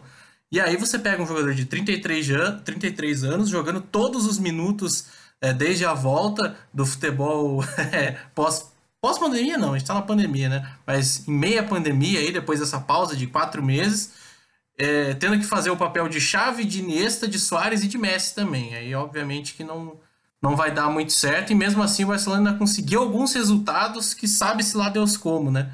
Porque conseguiu muitos resultados aí aos 90 minutos. É, o jogo contra o Celta, que teve esse empate, que foi quando o Real Madrid é, consolidou né, a liderança para não sair mais. O, o, Nolito perdeu um gol ali no último lance da partida que inacreditável. Não sei, eu acho que ele deve, retribuiu por ter passado do Barcelona, só pode. E, e, era, e, era, um jogo que o Barcelona tava, tava, tava ganhando até o final do jogo e o. Acho que foi o Nolito, não foi o Vitão que fez o gol de falta? Aspas. Foi, né? Aspas. Aspas. Foi, foi, foi o Aspas por debaixo da barreira, aspas, né? Isso. isso. Isso, foi um golaço. Não um golaço plástico, mas pela técnica é, colocada ali, foi um gol muito bonito. E, e aí o Barcelona tomou empate, como o Victor falou, assim, foi no último lance. No último lance mesmo. Imagina que o torcedor do Celta, que agora tá brigando contra o rebaixamento, né? É, nessa última rodada de La Liga, deve ter. Talvez vá lembrar desse lance aí se o rebaixamento acontecer. O, o Boa me autoriza a pegar o embalo já e já fazer uma análise um pouco mais longa ou no nosso querido apresentador? Ah, pode, João, porque assim, eu, é, assim, eu já gostei do Barcelona, eu já fui um fanboy do Barcelona hoje em dia, mas é Barcelona hoje pra mim é quebra em festa. No começo é engraçado, mas depois fica chato pra caramba, entendeu? E é isso, esse time tá um... Olha, cara, assistir, ouvir o torcedor. Ah, o que você quiser desse time chato aí. Ai, aí tá, ficou, ficou, tá brabo com o Barcelona, meu amigo Lucas Balmorte. Então, cara, bom, primeiro você falou da imprensa, acho que esse é um termo muito importante de falar do, digamos assim, do do barcelonismo da, da barcelon, barcelonização da imprensa. Acho que é um termo muito bacana de falar, porque assim, isso vai não só nisso que vocês já falaram, mas nessa padronização de que só existe um jeito de você vencer. É, como eu já tinha falado anteriormente, né? Se você só pode vencer se você tiver 80% de posse de bola, se você for é, ficar fazendo aqueles toques ali na, na entrada da área é, sem muito objetivo, né? Como a gente costuma ver. Então você só pode vencer se for desse jeito, né? E, e assim, olha, é, eu já falei um pouco também sobre esse negócio de qualquer jogador aí ser o, o, o novo Xavi, o novo Iniesta, ter essa glamorização aí em cima da, da, das categorias de base do, do Barcelona excessivo, mas é, eu acho que é, isso, isso, isso é muito, muito time brasileiro, assim, né? Tanto que o Barcelona já trocou de técnico nessa temporada, tanto que a gente vê inúmeras crises internas no time, a gente vê um vestiário muito forte. Vocês falaram sobre técnicos. O Messi é o cara que aprova o técnico, né? É o, o Messi é quase um manager no Barcelona, porque tudo tem que passar por ele, basicamente. O vestiário é ele que comanda. Então, assim, é, muita gente lida com o bônus de ter um Messi, mas é preciso falar do ônus. É preciso falar de, disso que vem acontecendo também, dessa, dessas coisas no vestiário e tal, que são, que são muito importantes, né? E, e o Boa Marte falou sobre a vitória contra o Liverpool, aliás, a derrota contra o Liverpool, ele lembrou também da derrota da Roma, que foi uma boa lembrança também. até pelo modo como aconteceu, o Balmont fez uma boa lembrança aí. E assim, é, eu vejo que eu coloquei até na pauta, que você até falou, lembrou depois, eu coloquei essa vitória contra o Liverpool porque ano passado a gente teve, a gente falou muito sobre isso, né? Nossas, nas nossas discussões, a gente vai falar sobre isso agora aqui também. Mas é que assim, aquilo foi um símbolo porque é, o que a gente vê hoje no Barcelona é um time sem liderança, primeiro. Por mais que a gente vê no Messi, com certeza, todo mundo enxerga no Messi uma liderança técnica, isso é óbvio. Mas que você. É, são cenas muito chamativas, muito né, fortes, assim. Aquela coisa, né? Sai gol do Liverpool, 1x0. Tá lá o Messi de cabeça baixa. 2x0 Liverpool. Aí tá o Messi olhando pro lado, o Messi olhando pra cima, 3x0 Liverpool. Quem é que vai dar aquela chamada ali no 3x0, entendeu? São momentos como esse que a liderança vai, vai, vai falar mais alto dentro do, dentro do campo e isso não acontece. Né? E você não vai esperar que o Piquet seja o líder do, do grupo. Até o Soares poderia ser um pouco mais pela, pelo, pelo modo explosivo que ele é, né? E também por ser sul-americano, aquela coisa do sangue latino e tal. Mas não é. Né? Esse, esse é um ponto. O outro é a falta de intensidade desse time, que é uma coisa assim. É, você tem o Griezmann que, por mais que aqueles momentos, ele tem alguns momentos, alguns lampejos de craque na temporada, como foi o gol que ele fez contra o Villarreal, fez um bom jogo contra o Villarreal, fez aquele gol que é um lampejo do que ele realmente é. Ele é um baita jogador. Acho o Griezmann é um, um jogador muito bom, mas só que ele tem lampejos no Barcelona. É, você vai querer trazer o Lautaro, você quer trazer o Neymar, mas você tem um time desequilibrado, você tem um time que não consegue, não vai conseguir se defender, porque para você acolher no grupo tantos nomes de, de, peso no ataque, você vai, não vai conseguir se defender é, né, para você ter um time equilibrado e você vai ter um time ainda sem intensidade. Você tem um Busquets que já tem mais de 30 anos e ele não consegue aguentar o baque de ter que carregar o piano, de marcar, de construir a jogada, não consegue. O Vidal é um volante com mais de 30 anos também que não se adaptou tão bem ao Barcelona, por mais que em alguns momentos ele seja é, importante, mas ele não se adaptou ao Barcelona, né? Convenhamos, isso aconteceu. Então, assim, você tem um elenco totalmente desequilibrado, você tem um elenco totalmente desequilibrado e, e, a, e a, cada momento isso vai sendo mais, mais forte, né? Isso vai sendo é, mais, mais vigente e, e, assim, a gente não vê perspectiva, né? A gente não vê perspectiva depois do Setien, quem vai ser o próximo técnico? A gente pensa no nome pior, ou, ou no mesmo nível, entendeu? É, sei lá, eu acho que o Galhardo seria um nome muito interessante, mas não sei se vai acontecer, não sei se é um cara que vai querer pegar esse vestiário desse jeito, não sei se é um cara que vai querer pegar a diretoria do Barcelona desse jeito, desorganizada, com tudo isso que levou a esse estágio atual do Barcelona. Então, assim, a gente vê que é um time que está num posto sem fundo e não sabe como sair, né? não sabe como se reestruturar, não sabe como lidar com esses, com esses egos aí no vestiário, não sabe como trazer um treinador que corresponda em campo e fora dele também, porque o Zidane, como a gente já falou anteriormente, é um cara que sabe lidar muito bem com isso, com o elenco, um cara que sabe conversar, um cara que tem respeito, tem autoridade, que é uma coisa que o Setien não tem, convenhamos. Quem o Setien na final do pão para assumir o Barcelona, né? É, mas. Ô, João, ô, João, Oi, vai que seja, falar. cara. Pode ser o. Sei lá, pode ser o Celso Roth lá, entendeu? Mano, mas assim, é o Messi, é o Messi, é o, o cara gigantesco e tal. Mas, bicho, aí daqui a cinco anos, quando tiver um outro cara, o Barcelona vai sofrer desse mesmo mal, entendeu? Tendo que pedir a benção, como diz o Hollywood, pro cara poder treinar o time. Você tá maluco, velho? Você tá maluco? Não, não, eu, eu, tanto, tanto foi o que eu disse, não, eu concordo. Né? É, é, a coisa não, não, eu, eu só pra dizer que eu, eu concordo que é o, o Messi é quase o manager do Barcelona, né? Você vai trazer o Lautaro porque é argentino agora, que é atacante, só, só pode ser isso, entendeu? É, leva o prato também. É, pô, leva o Prata, leva o Centurion também. Acho que seriam bons nomes aí pro Barcelona, né? Então, só pra. Só Tira pra o Guinha Azul da aposentadoria. Pode ser. Leva aquele primo dele lá, o Max Biancucci, já que é pra fazer um... e assim... Sim, só pra finalizar a minha parte, eu acho que o Barcelona é um time que tá perdido e que precisa olhar pro Real Madrid. Inclusive, vou deixar aqui outra sugestão de um podcast nosso, que eu já, já disse anteriormente, sobre o Bayern de Munique, que tem uma coisa em comum. O Vitor lembrou, do, eu não sei se o Vitor ou o Eliud que lembraram do Dembélé. Eu nem lembrava desse jogador mais, entendeu? Um cara que mais custou mais 100, 100 milhões de euros, não teve sequência, enfim num episódio do Bayern, né, como eu estava dizendo, a gente falou muito sobre esse, oportunismo nas contratações, sobre ser assertivo. né, recomendo que vocês ouçam, e isso falta pro Barcelona. Falta muito ser assertivo nas contratações, ser organizado e dar um jeito nesse vestiário maluco aí do Barcelona. Vai lá, Edward. Eu sei Não, que você tá, não, você tá com eu- sangue nos olhos Eu- aqui não, nesse não, não, eu podcast. só queria fazer três, a- três adendos, na verdade, é, baseado na fala de vocês. Eram três ganchos que eu queria pegar. O primeiro é, so- o primeiro é só sobre o Setien. né? Eu acho que o próprio Setien ele se desmoraliza a partir do momento que numa apresentação ele pega e diz: Ah, um dia desses eu tava lá com as minhas vaquinhas e hoje eu sou treinador do Barcelona. Como é que o jogador vai respeitar um treinador? Com todo respeito ao Setien. Mas como é que um treinador vai chegar. Como é que um jogador vai respeitar um treinador que fala uma coisa dessa na sua apresentação? O, o- então, o próprio treinador. Só vai respeitar se ele usar o cajado, bem claro. é, pra, pra guiar lá o grande pastor. Né?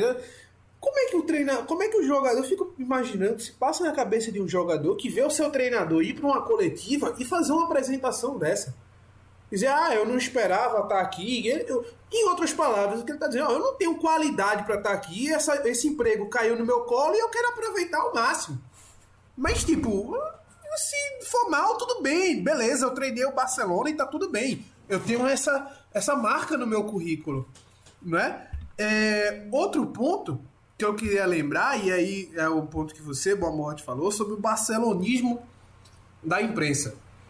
E aí você cornetou o Mauro César, eu queria cornetar um cara que aparentemente é um cara bastante simpático, não sei, pelo menos as transmissões que eu vejo, que é o Marcelo Bachelor. Né? Um, pra quem não sabe, o Marcelo Bachelor é aquele repórter que conversou em catalão com o Piquet e ganhou notoriedade por isso. Não só por isso, ele é um bom profissional.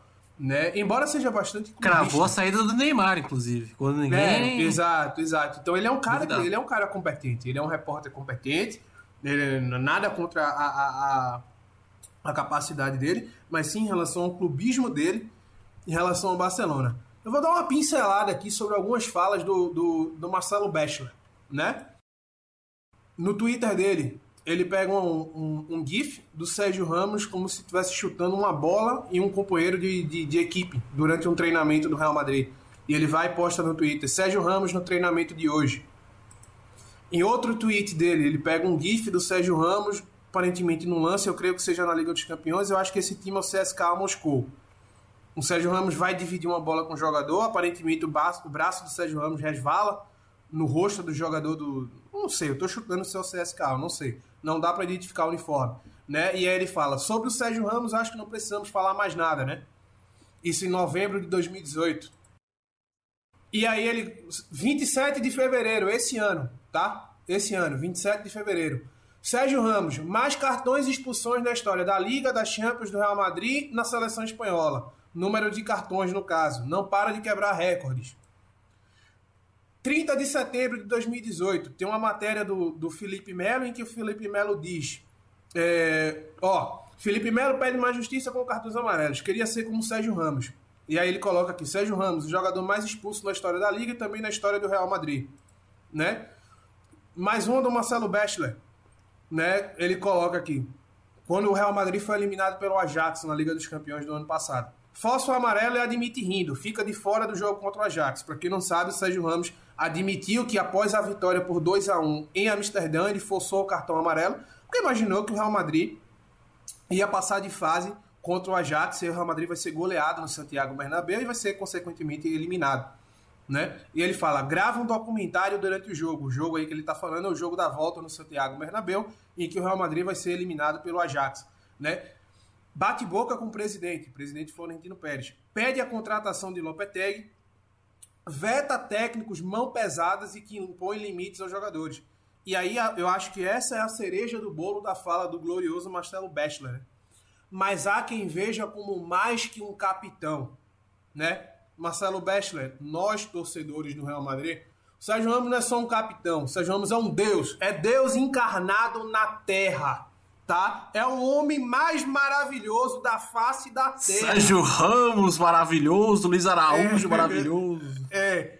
Inclusive, eu estou Sérgio usando. Ramos, lá de Muzambinho. Eu estou usando a camisa do Sérgio Ramos hoje. Eu estou usando a camisa do Sérgio Ramos hoje. Sérgio Ramos é o homem mais maravilhoso da face da terra. Ô, ô, não, vou fazer uma pergunta aqui pro Eliud, fazer uma pergunta aqui. Como é, de onde você tirou esses, essas declarações do Beckler? Por favor. No Twitter dele. Eu, gostei, eu, go- eu gostei do dossiê, o Eliud veio preparado. Não, aqui exato. O Twitter Mas, dele. peraí. Não, pode colocar. Não, pô, cara- eu, eu, eu faço aqui, inclusive, um, um, um convite ao ouvinte do nosso podcast. Joga aí Marcelo, Marcelo Bachelor, né? B-E-C-H-L-E-R. Marcelo Bachelor. Sérgio Ramos. Jogue só isso no Google, que você vai ver um monte de declaração do Marcelo Bachelor em relação ao Sérgio Ramos, né? E dizer, e dizer o seguinte: Marcelo Bachelor, o Sérgio Ramos, o Barcelona, ele tem cinco Ligas dos Campeões. Seis, não sei. Não, pouco me importa. Mas eu faço uma aposta com você. O Sérgio Ramos ele vai se aposentar com mais Ligas dos Campeões do que o Barcelona. E eu aposto quanto você quiser. Então eu acho Ô, mas, assim, mas assim, falando, falando sério agora, brincadeiras à parte, né? É uma crítica que eu queria fazer, pegando o gancho na fala do Uma Morte em relação à, à crítica que ele fez no, ao, Marcelo, ao Marcelo, ao Mauro César, né? Que é um jornalista que eu acho excepcional, excepcional, mas que tem se perdido aí nesses últimos dias, especialmente nesse caso sobre a saída do, do Jorge Jesus em relação ao Flamengo, né? Então eu acho que o- inclusive, o próprio Marcelo Bachelor é um bom repórter. Ele não é mau profissional, ele não é um profissional ruim, ele não é. Muito pelo contrário. Ele é um, prof- profissional excepcional, né? Mas é um mais um exemplo de caso de, de bom profissional e que se perde em relação ao clubismo, né? Eu acho que eu não preciso pagar de advogado aqui para dar a carreira do Sérgio Ramos. Acho que a carreira do Sérgio Ramos responde por si só. Né? É um cara que empilha a Liga dos Campeões, é campeão do mundo, é bicampeão europeu, é uma liderança técnica do Real Madrid, é uma liderança técnica na seleção espanhola. Então, assim, é um cara que tem uma carreira irretocável, é um cara que vai se aposentar com toda certeza como um dos cinco nomes mais importantes na história. Mas ele machucou o Salah. Ele machucou o Salah. É, talvez por isso ele não preste, né? Não, Não, mas o Pepe tá chutou a cabeça do, do rapaz lá do, do Retafe e o pessoal esquece. Daqui uns anos a gente vai esquecer disso aí também. Ah, só, só- deixa eu completar uma coisa a respeito da. sobre a imprensa. é, essa barcelonização A da extrema imprensa, imprensa. também. A extrema imprensa. vocês, vocês vão A- a lembrar. imprensa partidarizada, né? É, vocês vão lembrar muito bem da época que era o auge ali do, do barcelonismo, quando o Guardiola tinha recém saído do Barcelona, foi aquela temporada de transição em que os times espanhóis foram totalmente massacrados pelos alemães, né, 2013. Aquele jogo, aquela semi- semifinal entre Bayern de Munique e Barcelona, que o Barcelona tomou 4 a 0 na ida e 3 a 0 na volta no Camp Nou, que o pessoal ficou falando que ia ter a remontada, remontada e não teve, né? Foi humilhado novamente. Eu acho que aquilo ali foi onde o pessoal mais ardeu, né? Que foi o primeiro choque de realidade. Porque foi realmente uma semifinal, o jogo de ida 4 a 0 o Dortmund fez 4 a 1 no, no Real Madrid, depois acabou perdendo no segundo jogo, mas foi ali, parece que foi aquela transição, né? Porque a gente pegou um momento onde era o domínio, inclusive, de seleções da Espanha, né? Que tinha sido campeã do mundo, bicampeão, bicampeã europeia, e os clubes dominando, no caso do Barcelona dominando a Liga dos Campeões, com dois títulos recentes, o Real Madrid sempre chegando na semifinal, e a gente teve aquele, aquele banho de água fria na imprensa, acho que ali foi o primeiro sinal. Mas o pessoal não se ligou e continuou comprando essa também. Cara, é que assim, e- cri- criou, né, aquela parada de, de um jeito só, né? Por exemplo, eu acho que agora, como que o, o Simeone tem mais grana para investir e tal, nossa, todo mundo condena a forma que o cara joga, mas se é uma forma que o cara vence, cara, é o, é, é o jeito que, que tem que ser, entendeu? Inclusive aqui, até a contragosto de alguns, vou abrasileirar a, a questão, por exemplo, o, o Corinthians, cara. O Corinthians, por que, que foi mudar o estilo? O estilo que fez o Corinthians ser campeão é defender até o talo pra sair atacando igual louco, entendeu? Isso fez o time campeão. Agora, em nome do quê? Em nome dessa, dessa imbecilização de que é só um jeito que presta pra ganhar, você tá louco. Mas enfim, é, aqui, eu quero fazer valer o meu papel de âncora aqui, pesado que sou. É, Vocês me responderam, e aqui eu vou pedir que vocês respondam brevemente, né? Usem o poder de síntese de vocês. É, é fácil reverter essa questão do Barcelona? Rapidinho, assim, pa- pa- papuft. João, João, responde rapidamente. Aí o Vitão e aí o Eliud. Rapidamente, sim. É possível Não mudar é ou não? fácil. Não é fácil porque tem muita coisa envolvida aí. Acho que é um processo que, se o Barcelona entender que esse processo demora muito tempo, é fácil. Mas se achar que de uma temporada para outra que vai acontecer e acho que não vai acontecer assim, não vai ser fácil não. Vitão, Então, é, é um processo hierárquico. Tem que começar da direção. É, essa direção, as últimas gestões do Barcelona são vergonhosas, são nebulosas, né? A gente tem que sempre bom lembrar do, da contratação do Neymar, que a gente não sabe até hoje quanto que o Santos recebeu, quanto que o pai do Neymar recebeu, quanto que foi parar para não sei quem. Então o Barcelona ele tem muitos problemas, tem muitos podres na mais alta cúpula. Então tem que ser um negócio hierárquico. Começar na direção e aí para os principais jogadores entenderem alguns, né, no caso do Piquet e até mesmo do Soares, que não são mais titulares absolutos. E tem que ser dessa forma, como o João falou, tem, vai ser um processo a, a médio e longo prazo, senão corre um risco muito sério de acontecer é, o que foi com com o Milan, né? Que também vocês vão lembrar que tem esse mesmo prognóstico, esse mesmo diagnóstico, aliás. Jogadores é, velhos, não teve renovação, ficou preso em um ou outro nome, e quando esses jogadores ficaram sem condições de lidar com a, com a equipe, o dinheiro também acabou é, ficando menor, né? E aí a equipe, consequentemente, não disputava a Champions League, diminuía dinheiro. Enfim, o Milan entrou nessa espiral que agora, né, praticamente 7, 8 anos sem disputar a Liga dos Campeões, está tentando se reerguer. Eliud, Eu peço desculpas a você, Boa Morte, porque eu vou citar o saudoso Eurico Miranda quando ele se referia ao Flamengo, né? Barcelona, eu quero é que morra! E encerro minha fala por aqui. É, eu... é que assim, eu- os amigos aí, a gente já conhece esse personagem barce- madridista do Eliud há muito tempo, mas mesmo assim é muito engraçado toda vez quando ele, ele, ele volta à tona. É, amigos, então. Não, mas eu, eu posso falar sério agora, falando sério. Pode, sério. Pode, pode. Não, não, assim, eu, eu vejo que é um processo muito complicado. Eu acho que é um processo muito complicado, por quê? Porque o Barcelona é um clube que está muito abraçado à sua identidade de futebol, a uma forma de jogar futebol, né, e a, pelo menos a curto ou médio prazo. Né, e inclusive na gestão, né, eu acho que o, o Bartomeu é um cara que não está disposto a mudar essa filosofia do clube, e eu acho que o próximo presidente do, do Barcelona vai ser um cara que vai precisar revolucionar, inclusive, a mentalidade do clube. Né? E isso não é uma tarefa fácil. Eu não sei se os torcedores do Barcelona eles vão eles vão estar tão abertos a uma revolução nesse sentido. Né? Então, porque se continuar do jeito que está, um abraço, vai ficar para trás. É o que os colegas falaram, vai virar o Milan. Aliás, não vai virar Milan, porque vai faltar duas Ligas dos Campeões ainda.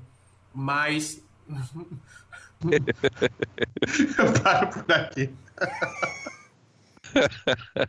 O cara viu a caixa de ferramenta hoje, né? Bom, amigos, agora nós vamos aqui para o nosso melhor quadro, a melhor parte. Não é quando se fala, a melhor parte do programa é quando vocês vêm aqui e dão esse, é, esses palpites. No Você Ouviu Aqui Antes, beleza? Então hoje eu quero começar pelo Eliud, já que ele tá animado, ele tá, ele tá aí cheio de palpites e amor para dar. Vamos lá, Eliud.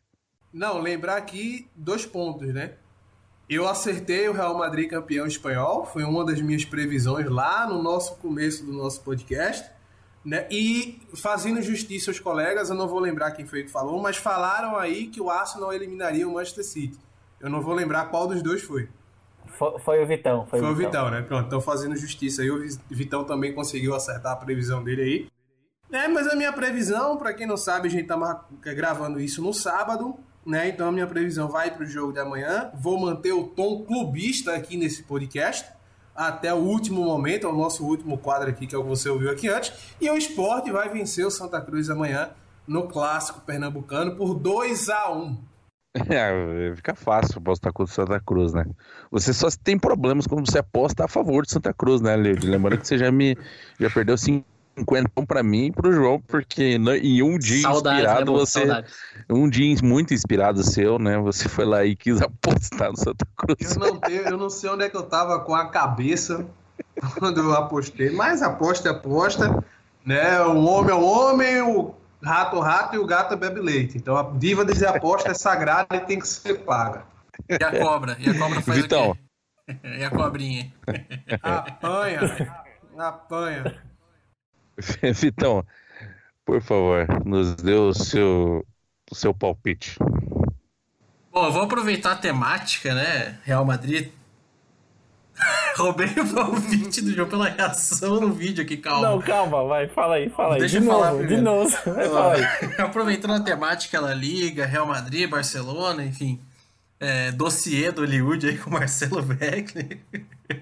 É, o meu é mais, mais do que um palpite, é uma torcida, porque amanhã a gente vai ter a última rodada de La Liga e eu vou cravar que o Leganês não será rebaixado. O Real Madrid né, vai ter piedade ali do seu vizinho metropolitano, né, que fica ali na- nas cercanias de Madrid, é a cidade leganesa, e vai permitir com que Los Pepineiros vençam essa última rodada. E com isso o Celta não vai conseguir vencer o seu compromisso final. E o Leganês vai ficar mais uma temporada na Elite, será a quarta consecutiva. Uma equipe muito simpática e eu acho que La Liga com certeza será melhor com essa equipe, porque realmente se você torce contra o Leganês, você é meu inimigo. Depois dessa eu passo pro João.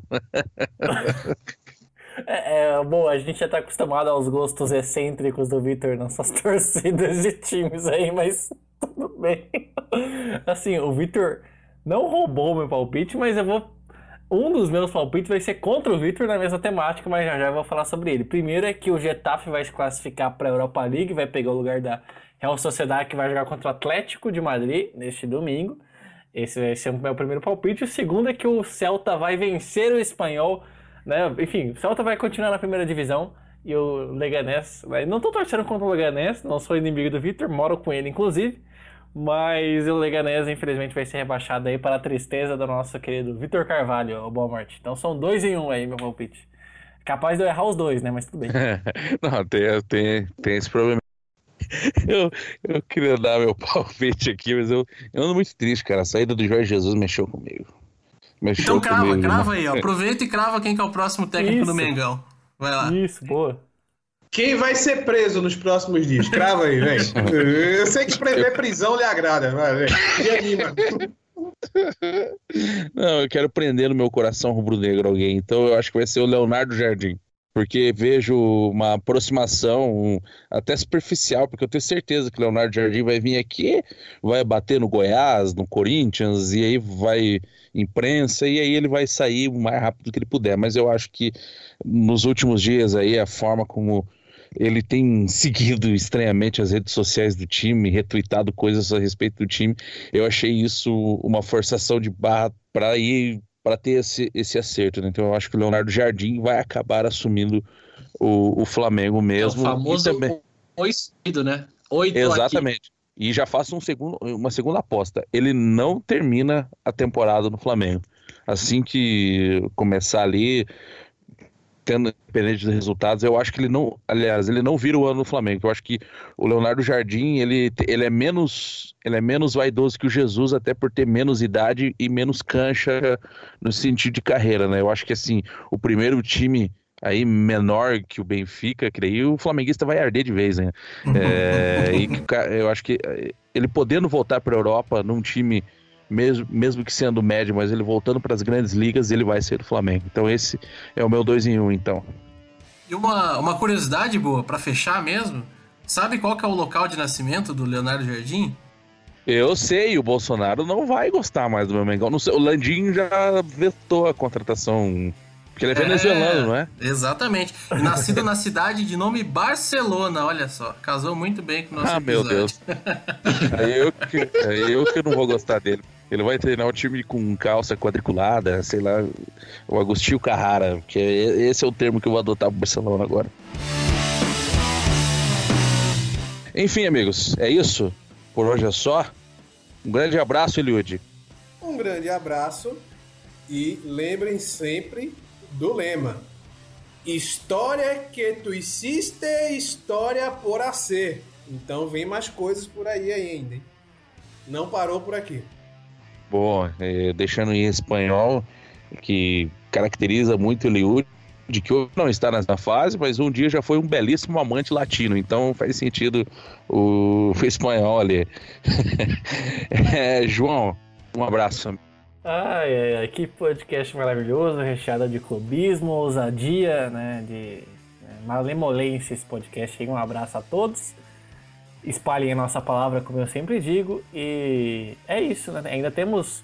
Já faço, igual o Victor fez esses dias atrás, já vou fazer aqui uma, né, uma recomendação barra ordem, barra tudo que vocês quiserem, porque o nosso podcast próximo tem que ser sobre a UEFA Champions League, que se avizinha e vai ser um mês de agosto maravilhoso e muito futebol aí pra gente, de futebol de altíssimo nível, meu grande amigo Lucas Balmorte. Um abraço para você, meu amigo. Vitor Carvalho, assim como o Leganês, sempre muito simpático, gostaria que você desse seu, sua saudação final. Bom, é isso. Obrigado por nos suportar para mais um episódio e realmente, recomendação muito boa. A gente se encontra aí na próxima e lavem muito bem as mãos. Primeiro eu gostaria de salientar aqui que vocês dois são safados, né? Porque já ficam agendando o tema do podcast, daí fica feio se a gente não voltar com o tema. Mas vamos tudo na merda vocês Mas dois. não tem então, como, né, bom? O próximo tem que ser só, não tem como, não tem, não, Não, tem você é moleque, você é safado. Você é Eu safado e você é Conheço moleque. você como cidadão há muito tempo. É... Enfim, amigos, Desde o, dia que, esse- boa, desde o dia que você me apavorou sem querer. Sem querer, não. Você foi filha da puta comigo no dia do trote, né? desde o dia que a sua mãe entrou te puxando pela mãe na central de aí sala, é rapaz. Aí é. Enfim, é, vamos lá, amigos. Esse foi o décimo episódio. Esperamos voltar para o décimo primeiro. Para quem sabe, a nove capítulos, da, nove episódios para frente, a gente possa fazer algo mais especial. Inclusive, esse especial não conta mais nem com Marcelo Bergner e nem com Mauro César Pereira. Um abraço a todos e boa noite.